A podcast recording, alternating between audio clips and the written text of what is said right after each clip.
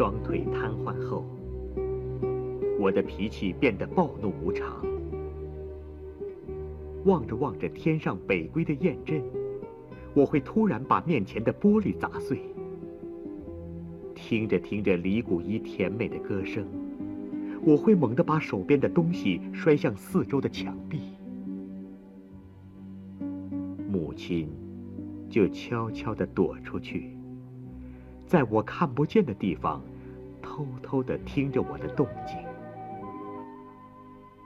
当一切恢复沉寂，他又悄悄地进来，眼边红红的，看着我。听说北海的花儿都开了，我推着你去走走。他总是这么说。母亲喜欢花儿，可自从我的腿瘫痪后，她侍弄的那些花儿都死了。不，我不去。我狠命的捶打这两条可恨的腿，喊着：“我可活什么劲儿？”母亲扑过来，抓住我的手，忍住哭声说：“咱娘儿俩在一块儿，好好活，好好活。”可我却一直都不知道，母亲的病。已经到了内部田地。后来妹妹告诉我，母亲常常肝疼的，整宿整宿翻来覆去的睡不了觉。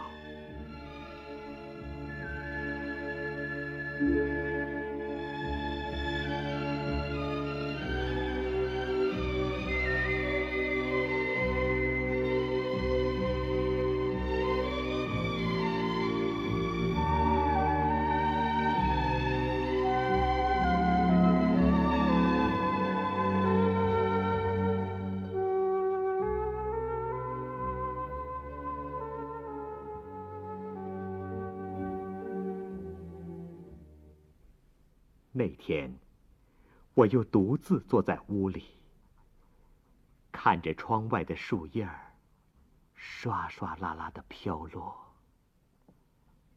母亲进来了，挡在窗前。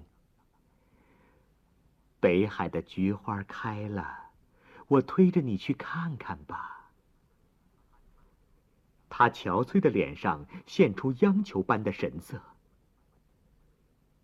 什么时候？你要是愿意，就明天。他说：“我的回答已经让他喜出望外了。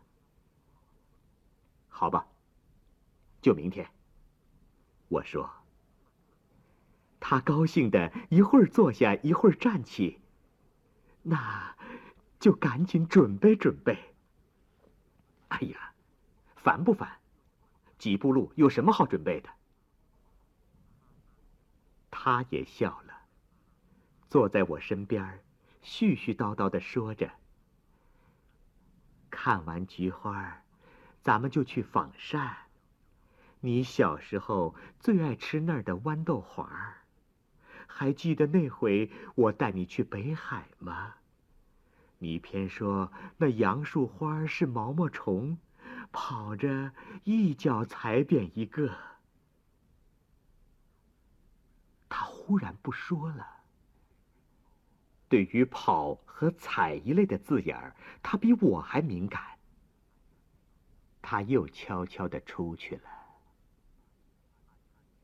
他出去了，就再也没回来。邻居们把他抬上车时，他还在大口大口的吐着鲜血。我没想到。他已经病成那样，看着三轮车远去，也绝没有想到，那竟是永远的诀别。邻居的小伙子背着我去看他的时候，他正艰难的呼吸着，像他那一生艰难的生活。别人告诉我。他昏迷前的最后一句话是：“我那个有病的儿子，和我那个还未成年的女儿。”